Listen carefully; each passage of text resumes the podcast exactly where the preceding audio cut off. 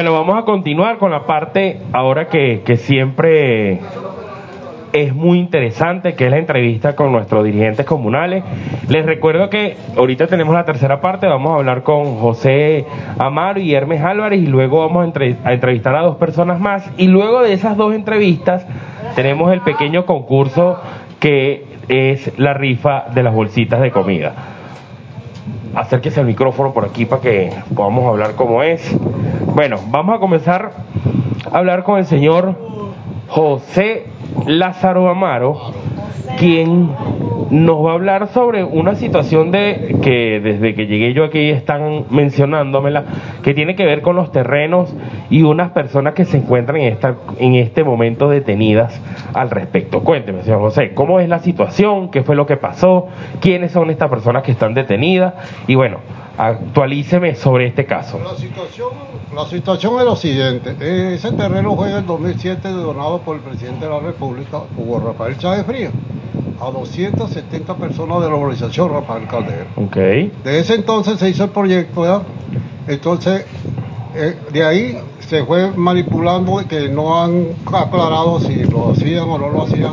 Ya ahorita estamos en este, en esta, hace un año atrás se le hizo una contraloría porque el gobierno puso un depósito ahí sin permiso de la comunidad. Se, hizo Ok. una- se le hizo una contraloría social, ¿verdad? Ok. Entonces resulta que en esa Contraloría que dice, el mismo presidente hace un llamado que todos los funcionarios que representan instituciones públicas, la comunidad o los o el consejo comunal tienen el derecho de hacerle Contraloría. Hicimos una Contraloría y resulta que eso fue un día sábado en la tarde y el día domingo que quedamos en diálogo, lo que hicieron fue llevarse detenidos ocho personas cinco, eh, siete mujeres, siete damas y un caballero. Hasta esta, hasta esta altura tiene un año, le dieron casa por cárcel, pero no hay pronunciamiento de nadie. Y son hasta huérfanos, huérfanos por todas partes, digo yo. El primero el gobierno violando las leyes porque no, no, no, no dan pronunciamiento sí o no. Y, y el proyecto, el proyecto que iban a hacer ese terreno, ¿en qué consistía? ¿Eran casas, Apa- apartamentos? Apartamentos. Apartamentos, tipo misión vivienda. Ajá. Ah, ¿De cuántos apartamentos estábamos hablando? 270. 270. Incluso eso están registrados en, INA- en, en aquel entonces INAVI, porque ahora ya hay que poder popular. Sí, sí, que- sí. ¿me entiendes? Ok, chévere. Ahora, Ah, dígame, dígame. ese, ese terreno, primero, y que fue incluido en una mobiliaria del Estado. Ok. Es la lógica que sí funciona. Pero después, según buscando los documentos, después que fui eh, electo como control, quedé electo como controlador de la comunidad de la primera etapa de la Caldera, resulta que me pongo a averiguar y los documentos dan que está una inmobiliaria privada. Fue transferida a una inmobiliaria privada.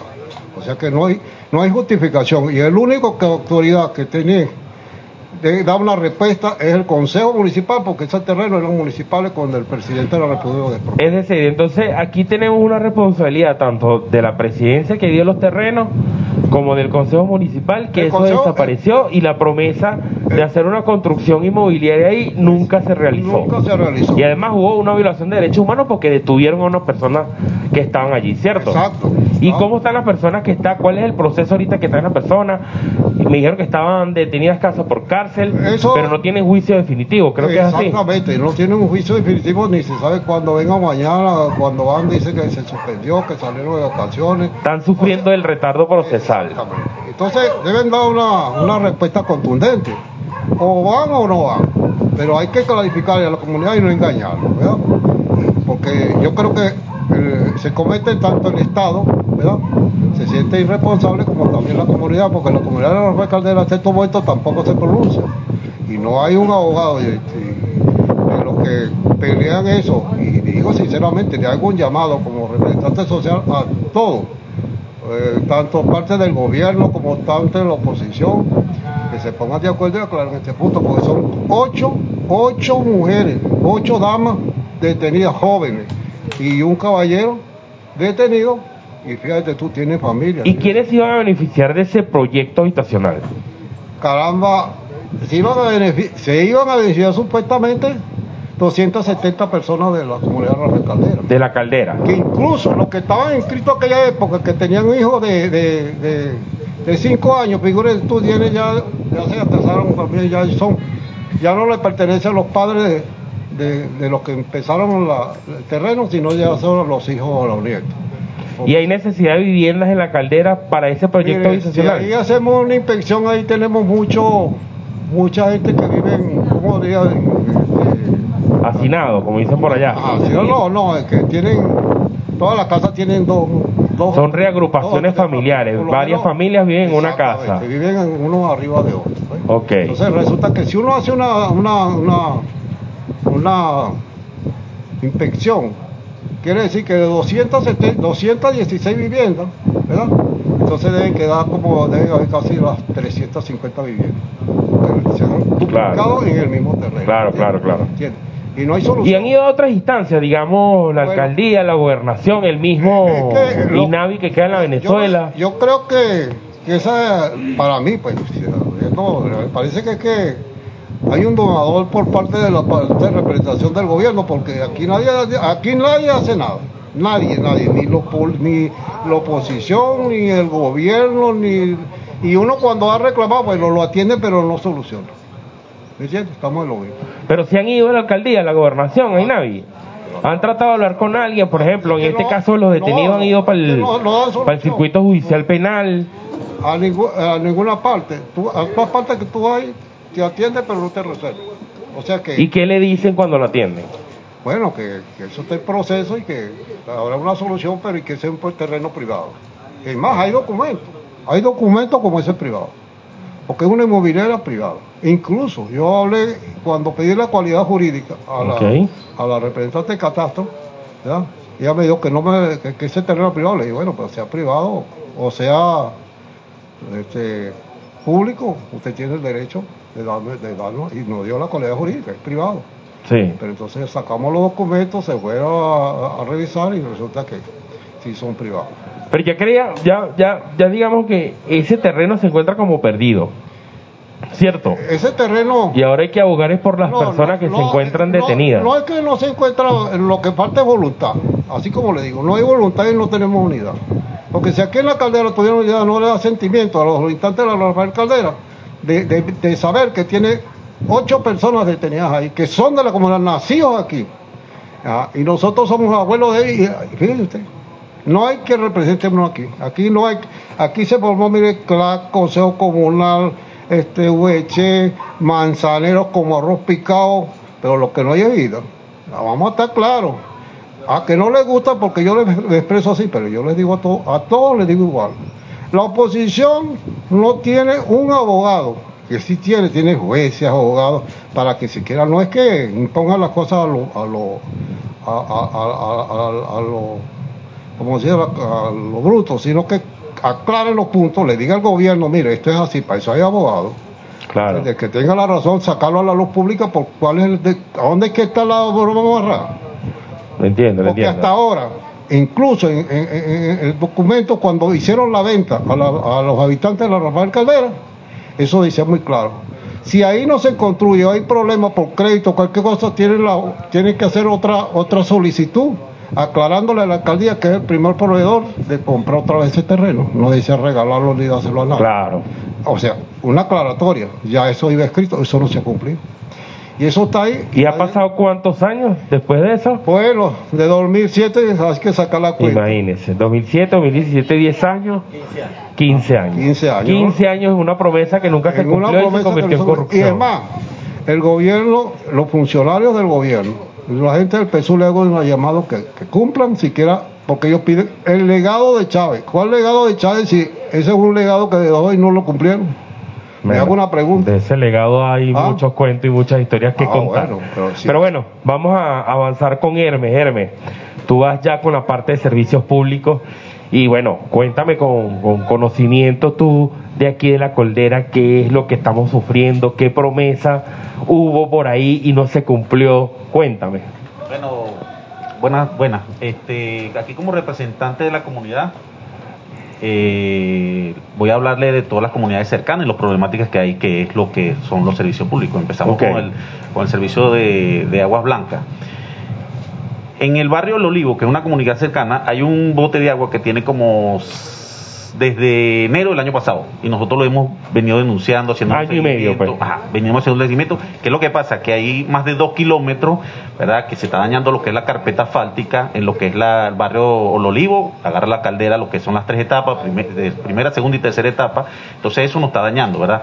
Hemos hecho el llamado al gobierno de o sea, del, del gobernador Pereira, el alcalde del municipio, a todos le han hecho la visita y nada. Entonces, ¿Cuántas, ¿cuántas visitas han hecho?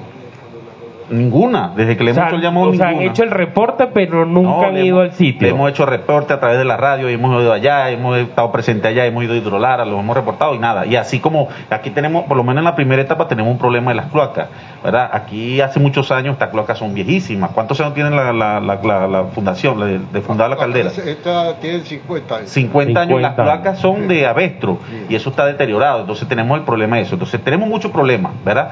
Empezamos con el agua el agua blanca, la, las aguas servidas, que son las cloacas, el asfaltado, lo que es la, la caldera, lo que es la, el sector Las Tablitas, la caldera primera etapa, segunda etapa y tercera etapa, el asfaltado no sirve para nada. Me di cuenta cuando antes, llegué aquí. Antes de tocar el tema del asfaltado, tenemos que ver lo que es las aguas limpias, o sea, el agua servida y las cloacas, pues, ¿me entiendes? Entonces, fuera de eso, tenemos, o sea, la... ¿Y por aquí pasó el alcalde o el gobernador durante campaña y dijeron algo? Hace cinco años estuvo aquí. Este... Por allá se rieron, ¿qué pasó? Tuvo, tuvo aquí el actual, cuando Henry Falcón era, era el, gobernador y prometió el asfaltado aquí en la primera etapa. El año pasado, en la contienda que hubo electoral, vino el actual alcalde hasta aquí, hasta la comunidad, y limpiaron, Reyes. limpiaron la cancha por fuera, sí, lo taparon y lo trajeron como vendado. Y nosotros los vecinos que estábamos más cercanos queríamos buscarlo para que él diera una, una, una vuelta por toda la comunidad. Cerca de esa cancha, que es el complejo Hugo, Rafael, Chávez, hay una otra cancha que es a, eh, está un honor de un joven que murió aquí y eso está completamente destrozado. La maleza pasa por arriba de los de, la, de los de los aros de, de, básquet. Y eso es lo que nosotros estamos pidiendo. Pues aquí el gobierno local no está haciendo su trabajo como él. Necesitamos una persona o que de verdad vengan entusiasmados o que le den el chance, porque aquí se quedaron perpetrados ellos en, el poder, no le dan chance a más nadie. Entonces nosotros como líderes queremos trabajar, queremos salir adelante y no nos dejan. Pues, ¿Qué es lo que queremos nosotros? Rescatar la urbanización o buscar las soluciones rápidas, pero ellos no quieren eh, soltar nada, pues quieren es que hace ellos todo el... Tú como habitante de esta comunidad y también dirigente comunal, ¿qué opinas de que un alcalde venga cercano, haga un trabajito y se olvide después en el transcurso del tiempo, luego de que se monten en el coroto o que asuma el poder, se olvida de, de, su gestión como alcalde y bueno, y uno venga a una comunidad como esta y las calles no sirvan, eh, no sirven, va a estar el problema de las cloacas, quizás en las noches falta iluminación, también puede estar el problema de la delincuencia. Cuéntame, ¿qué, qué, sientes tú como habitante y dirigente comunal que esto esté ocurriendo? Aquí la falla que hay es el gobierno local, porque el gobierno local es el que le llega al alcalde directamente, porque estamos claros que el alcalde, pero el alcalde como conserje de la ciudad, él tiene que permanecer pendiente de todo lo que son las comunidades, embellecer la ciudad como tal, que esa es la responsabilidad. Pero si el gobierno local no hace, como te digo, énfasis en, en, sus funciones, sino se van a otras cosas, aquí debería ser una organización, como te digo, perfecta, porque tantos voceros que hay, pero aquí las fallas están aquí internas, pues. o sea, el gobierno local, aquí no hay gobierno local, o sea, aquí pasó los años y entonces quedó sin gobierno local, entonces allá donde nosotros tenemos las fallas. ¿Qué queremos nosotros como juventud? Como queremos llegar allá al pueblo, o sea, llegar allá a, que nos den la oportunidad de, participar para echar para adelante esto, porque las ganas sobran pues, de, trabajar, pero no nos dejan, estamos amarrados. Entonces, ¿cómo llegamos nosotros al alcalde? Decirle, alcalde, mira, ah, bueno, en estos días pusieron unas luminarias por aquí cerca ya hay tres que están malas, dos prenden en el día y están apagadas de noche. Entonces, ¿cómo hace uno? Si el Consejo Comunal, que es el gobierno local, no deja que uno llegue a ello. Y el gobierno local, que es el vocero ante la alcaldía, tampoco hace nada. No, no hace nada, que no hay nadie, no hay nadie. Aquí estamos, nosotros en la caldera, lo, lo digo aquí en la caldera, en la caldera nosotros estamos este, sufriendo, no, sufriendo que no hay gobierno local. Entonces, somos los malos, un vacío de poder, somos los malos, no, no tenemos la oportunidad de, expresarnos, sino todo el tiempo es la represalia. No, estos son de otro bando, estos son estos. Nosotros lo que queremos es trabajar. Somos trabajadores sociales. ¿Y qué otra falla tienen por ahí? ¿Qué otra, qué otra problemática tienen? Aquí tenemos fallas por todo. Lo que es la, a nivel de la salud, de la comida, del gas doméstico, tenemos fallas de todo. Aquí nosotros nos sentamos y nos, nos faltan días para echar cuenta. Se nos acaban los minutos Se aquí. nos acaban los minutos. Chévere, bueno, es importante saber esta, porque estas son denuncias que hay que hacer, dar a conocer y bueno, nosotros como comunicadores difundirla para que precisamente no queden en la oscuridad, no queden en la nada y bueno, se haga cumplir esta, estas demandas que ustedes hacen. Bueno, muchas Bueno. gracias por, por participar. Vamos a, a- a hablar con Luis Roa, que por ahí tiene una noticia positiva, un trabajo, un proyecto que están desarrollando y también tengo en Ingrid Figueroa. ¿Dónde está Ingrid Figueroa? Que tengo la parte de educación por ahí. Vamos a hablar con ella. Bueno, Luis, tú eres servidor de la iglesia de la Capilla San Juan Pablo II de la playa Santa Isabel. Cuéntame el complejo que están realizando, el trabajo que están haciendo para tener próximamente una, una iglesia y la casa de Dios en la comunidad. Cuéntame. Bueno, sí, muchas gracias. Primero que nada, este, bueno, es una gran obra que muy productiva para nuestra comunidad. Es un gran sueño. Este, lo hemos catalogado así, todos unidos por un sueño y queremos invitarle a toda la comunidad, ya que esta obra este, ha comenzado, gracias a Dios y gracias a la comunidad, con todas las actividades que hemos hecho. Ya hemos construido la primera etapa, la primera fase, los 40 huecos de base. Vamos ahora hacia arriba con el favor de Dios, poco a poco, a través de actividades, a través de eventos. Este, nuestra capilla ya tiene ya la iglesia no en su estructura, pero sí con todos los conjuntos pastorales. Pastoral juvenil, pastoral infantil, pastoral matrimonial. Este, gracias a nuestro sacerdote, guía espiritual, el padre Manuel Materán. Ok. Aquí estamos trabajando todos unidos junto con esta comunidad también. Ese proyecto que me mostraste con tu teléfono, ¿como en cuánto tiempo está listo? Porque es bastante imponente la obra que piensan hacer. Bueno, eso todo va a depender de, de, de los recursos, cómo vayan llegando los recursos. Nosotros vamos trabajando ahorita como quien dice, como un trabajo de hormiguita, con la misma comunidad a través de los eventos, pero sí, hace falta esa, esa ayuda y por eso estamos hoy acá, ¿verdad? Para dar a conocer este proyecto, para invitar a esos corazones que quieran abrirse a ayudar gubernamentales, privados, empresas, personas, familias que quieran, los invitamos. En la calle 8, entre carreras 7 y 8 de la playa Santa Isabel, allí está el terreno donde estamos construyendo nuestra capilla. Y es muy importante, de verdad, y tenemos mucha fe en Dios, de que si todos aportamos un granito, más rápido estará este proyecto. Chévere, excelente, Luis. Ojalá próximamente se cumpla esto y puedan lograr ese objetivo que seguro va a ser importante para la comunidad. Gracias por participar. Gracias a ustedes. Y bueno, vamos a hablar ahora con mi estimada Ingrid Figueroa, que es de la parte de educación y salud de la comunidad. ¿Cómo me le va? Bien, gracias. ¿Qué tiene para reportarme por ahí, denunciar? Por ejemplo, lo que estamos nosotros evaluando, esto de que haya promesas que no se hayan cumplido, ya un año de que muchos gobernantes agarraran el poder y todavía estamos esperando por respuesta de ello, por lo menos en tema de educación y en el tema de salud. Cuénteme. Bueno, buenas tardes, gracias por la, por la invitación. Eh, este, en estos momentos, bueno, ya hicieron un llamado a los docentes para que se incorporaran el 3 de octubre y esas las instalaciones aún no están en condiciones. Ok. Eh, en la escuela está, o sea, lo que son los baños, eh, la maleza. ¿Cuántas escuelas hay en el sector? Aquí en, la- en la- en el sector tenemos la escuela Catado Tarriera, que está en la primera etapa. Ok. Tenemos la, la escuela y liceo en la segunda etapa, que es la escuela Andrés Eloy Blanco. Ok. Eh, tenemos también un Simoncito. Eh, y bueno, este, esas instituciones aún no están aptas para recibir al el alumnado. Eh, porque ¿Por qué no están actas? ¿Qué, qué, qué le falta? ¿Qué eh, tienen? Mantenimiento, las, las instalaciones no, no están. ¿Y han ido a la zona educativa, al ministerio? ¿Qué les han dicho? ¿Qué les han No, prometido y no han prom- cumplido? Promesas. ¿Qué, ¿Cuáles son las que- promesas que les dicen? que arregla que, que van a arreglar las mm, las instalaciones La gotica de amor que siempre Sí, dicen. eh, que si cortan las malezas la- las cuadrillas para la limpieza y como siempre promesas y nunca nunca las las cumplen Y en tema de salud, ¿qué les han dicho? ¿Cuánto? Aquí hay un ambulatorio, creo, ¿no? tenemos el ambulatorio tenemos el CDI Ajá. tenemos un barrio adentro Ok. ¿Y cómo están las condiciones de esos centros de salud? No, eso es también un déficit.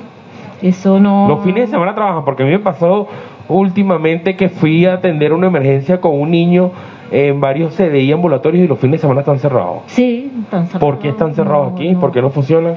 Aquí el, el ambulatorio, ah, anteriormente sí trabajaban un sábado, pero no, o sea, no te atendían, no tenían recursos. Por ejemplo, no- para tomar atención no tienen tensiómetro, Ok. que es primordial que en cada... Claro, que es básico. Ajá. No, tienen no, agua. nada. Claro, no tienen agua. Pero lo que es un tensiómetro, que no haya en Un en- equipo básico, un- claro, un insumo importante.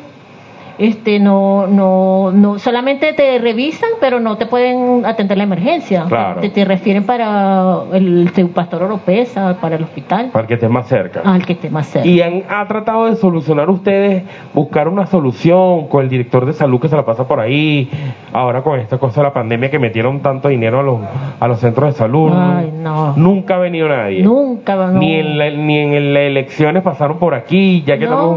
no, nada. Nada, no pasó nada. Seguimos en las la pésimas parte de, condiciones. salud, nada. Estamos ¿Qué cree usted que es prioritario en este tema de salud aquí en la caldera? ¿Qué hace falta? ¿La vacunación para el COVID? Ah, bueno, sí, Sí en, el, hubo en el- vacunación. en el módulo eh, todavía están colocando. Todavía está. ajá, ¿Y para los niños, la vacunación para los niños? Eh, también están, ahorita porque hay unas campañas, hace poco se hicieron unas campañas de vacunación. Oh, ok.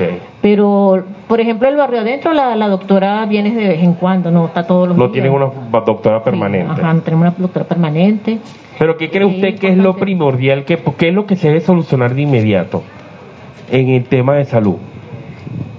De inmediato, bueno, este, Ajá. la atención médica, pues, que, es- que esté un médico allí permanente, que esté, si es posible, todo el día, pues no. Claro, claro. Y que para que atienda a la gente. Claro, y que tenga los, los, los insumos, o sea, los, los recursos para poder atender, porque ¿cómo es posible que un tensiómetro que es tan importante no, no haya en, en ninguno de los centros que tenemos acá? Lo entiendo. Chévere. Bueno, muchas gracias por participar. Bueno, gracias. Vamos a hablar con el hombre aquí que quiere, que quiere hablar. Pégate el micrófono ahí para que se escuche bien. Juan, no se escucha el micrófono a la izquierda. Listo, dale de prueba. ¿ves? Hola, ¿qué tal? Ajá. Saludos. Y mira, Cuénteme, cuénteme, ¿qué podemos...? Bueno, yo, yo estaba escuchando un poco. mm, Muchas gracias. Gracias, Ingrid, sobre la materia que hemos hablado con referencia pues a los servicios públicos y una, y una cantidad de carencias que existen en la entidad. Claro. Porque no es solamente la, la, la Rafael Caldera, es todo el Estado, es toda la parroquia Juan de Villegas, es en Valencia, es en Caracas, es en Maracay, es en Miranda, es donde tú vayas. Entonces, el problema es gerencial. Por ejemplo, el caso de Hidrolar. ¿Cuántas promesas ha dado Bueno, Hidrolara a la caldera y no la ha cumplido? Hermano, no es la primera vez. En la cuarta también ocurrió. Hace que usted no había nacido en ese momento. Lamentablemente los hombres y mujeres que hemos colocado en la administración pública no reúnen las condiciones, ni intelectuales, ni sociales, ni políticas. Jamás en su vida han tenido una responsabilidad en la administración pública. Ellos están de paso allí. Fíjate tan grave, es tan grave esto. Hace rato tocaban ustedes el tema sobre el gobernador del estado. Ya el gobernador del estado se va. Ya le tenemos un cargo en Caracas. O sea que el gobernador del estado va a abandonar esta región sencillamente porque su, su, su, administración no sirvió. Y tiene que llevárselo tal cual ocurrió con la anterior mandataria. O sea, en Lara, lamentablemente no hay una dirigencia que reúna las condiciones mínimas, decía el joven Amaro, José Amaro, que hablaba sobre la referencia sobre eh, el gobierno. Nadie te da razón, los derechos humanos. Yo fui a Barquisimeto, al centro de la ciudad, a buscar la ayuda de los derechos humanos, de esas organizaciones o asociaciones que no sé de qué viven, porque de algo tienen que vivir. Ok. Y yo les hice el llamado para que esas siete mujeres y sus treinta y pico de hijos, porque la, la que menos tiene tiene seis, no solamente son esos treinta y pico de niñas y niños, sino las hermanas, las madres, aquí estamos presos todos. Claro. Entonces, fíjate tú, es tan mala la administración de justicia como lo es la administración ejecutiva. Yo ofrecí en una oportunidad, Rosén de Revía, a través de su programa en las mañanas, en Fe y Alegría, el cardenal de las comunidades, yo decía que teníamos que recoger un dólar por cabeza para cambiar esos motores por nuevos.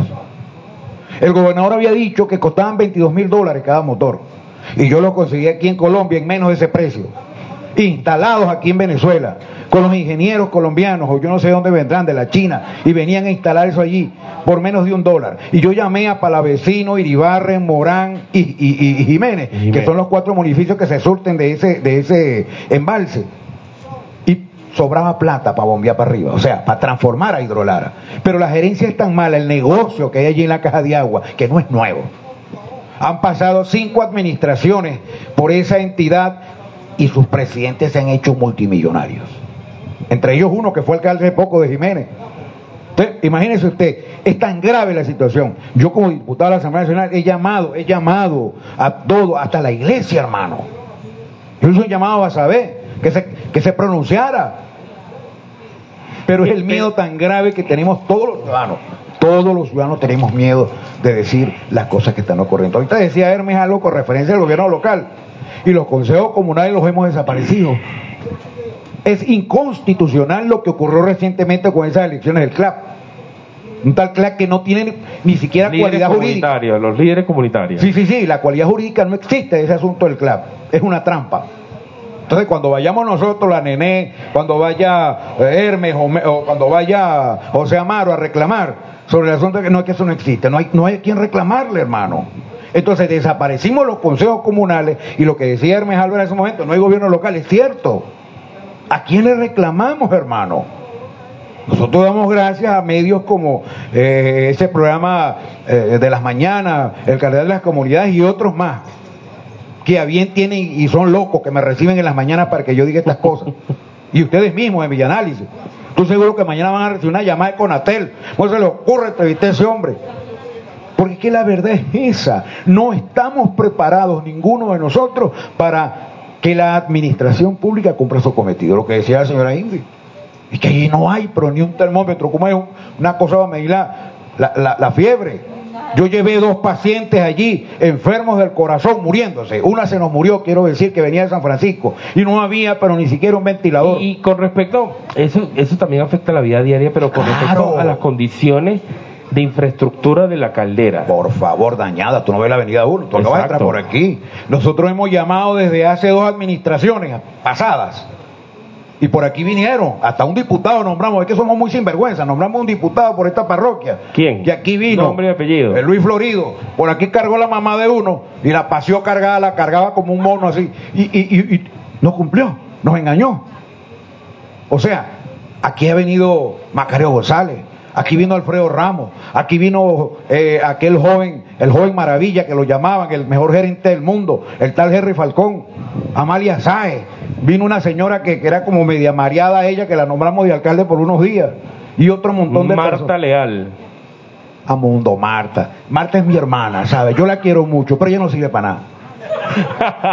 Porque Marta es ¿Y adeca. qué prometió? ¿Qué prometió Marta que... No, nada, es que no puede prometer nada. O Luis Jonás recientemente en- en el que ya tiene ya va a cumplir un año electo y, ¿Y la y- anterior administración? bueno pero reelecto digámoslo Ah, así. bueno, reelecto. ¿Qué, qué, qué prometió en esa reelección y hasta el sol de hoy no lo hemos visto Él juró por un puñado de cruces que más nunca y lo iba a volver a hacer, que él ahora sí iba a ser alcalde y que iba a cumplir con los servicios públicos de la entidad. Pero eso es de la avenida Morán hacia abajo. No yo vivo para la Morán para abajo y todavía pasamos roncha por allá Ah, caramba, entonces, entonces estamos, estamos mal. te sufro de apagones Ah, no, no, no, porque eso no es competencia de la agua, alcaldía. huecos Eso no es competencia de la ah, no es alcaldía. competencia de la alcaldía La competencia de las alcaldías, y bien lo decía el joven Hermes Álvarez, él es un conserje. y de los consejos el- los concejales se ven por aquí No sabemos quién es el concejal que nos representa, ni el diputado al Consejo Legislativo que nos representa aquí. Tampoco No, porque ellos fueron elegidos a dedo, por Dios. Tú y yo fuimos a votar. No, pero esos, esos votos no cuentan. ah bueno eso es verdad Entonces, lamentablemente, quienes representan a nosotros allá en la 25 con 17, no sabemos quiénes son. Los que nos representan en la, en la calle 23 entre 17 y 18, no sabemos quiénes son. El que nos representa allá en la Asamblea Nacional, no sabemos quiénes son. O sea, el único diputado que se quedó en Lara, llevándose el chaparrazo, soy yo. El único que salió por las calles y avenidas cuando estaba esa crisis que tú nombraste hace rato cuando empezó el programa del COVID, era yo. Llevando la palabra, llevando el mensaje, llevando esa, esa, esa fuerza de lo que llamamos nosotros la militancia de la esperanza y de la fe. Porque era la única manera de salvar a muchas de nuestras personas. Ahora, el llamado es ojalá que muchas personas nos estén oyendo y que nos oigan a través de este programa, la organización social. Esa es la solución. Si las mujeres se reúnen para que se solucione el problema de la salud, de los servicios públicos, los hombres, aquí ya colocaron iluminación. Pero esto es una pelea de más de cuatro años, nene. Cuando salimos a hacer el censo, nosotros a pie de noche haciendo el censo para que nos atendiera el, alcalde reelecto. Pero tú sabes por qué lo hicieron, porque tenían unas elecciones internas del asunto del CLAP. Claro. Pero se les volteó la tortilla igual. O sea, la promesa es por la promesa viene por movimiento, por estrategia política. Igual que Acción no Democrática. responderle a la gente. Es que toda la vida hemos engañado al pueblo. Nosotros somos unos grandes sinvergüenza. Ah, pero ¿qué ocurre? Que mientras nosotros no conozcamos nuestros deberes, no podemos exigir derechos. Porque muchos de nosotros no cumplimos con nuestra obligación como ciudadanos. Ahora, vuelvo y repito, ojalá que este programa llegue a la China si fuera necesario. De manera Que tal escuche. de manera tal que la organización social sea el motivo principal para que estas cosas se solucionen. Que la próxima vez que Medianálisis venga a, esta- a estos lugares, venga y se lleve buenas noticias. Por lo menos el 50% de que las cosas han mejorado. E- Eso es lo que aspiramos, hermano. Ojalá. No, no aspiramos a otra cosa. Yo creo que todos tenemos ese bien común. Por supuesto, es la lucha, bien lo decía nuestro hermano Luis Roa. Es eso, vamos a construir la capilla, empezamos por la capilla. Si nosotros logramos cumplir con ese cometido del hermano Luis que se marchó, hermano, vamos bien. Si nosotros logramos... que ir a cantar en la capilla, precisamente. No, sí, pero, pero tenemos que hacer algo. Aquí lo hemos hecho, hemos salido, estas mujeres. La... Pasa que usted no pasó por aquí cuando se hubo que romper esta calle. Mujeres y niños metidos en esas alcantarillas sacando eso, porque ni Hidrolara ni el gobierno local, nadie nos asistió. Con, con, con cabillas, hombres y mujeres empujando para destapar todo ese drenaje de más de 50 años. Ese es el, el primer ejemplo que yo les pongo. Claro. Ahora, no ha sucedido solamente aquí, en otras entidades donde yo he ido, también les he dicho y les he mostrado el ejemplo de lo que ocurrió en la caldera hace muchos años y de cómo hemos trabajado. Yo sigo opinando que quien siembra un árbol puede proteger un niño, puede proteger un, un- animal, una familia, una casa, una institución. Yo siempre he dicho desde hace muchos años que mientras uno duerme, él crece. Hay que sembrar árboles, sembremos árboles, comencemos por ahí que es tan sencillo. Porque cada uno de nosotros debe hacer lo que puede.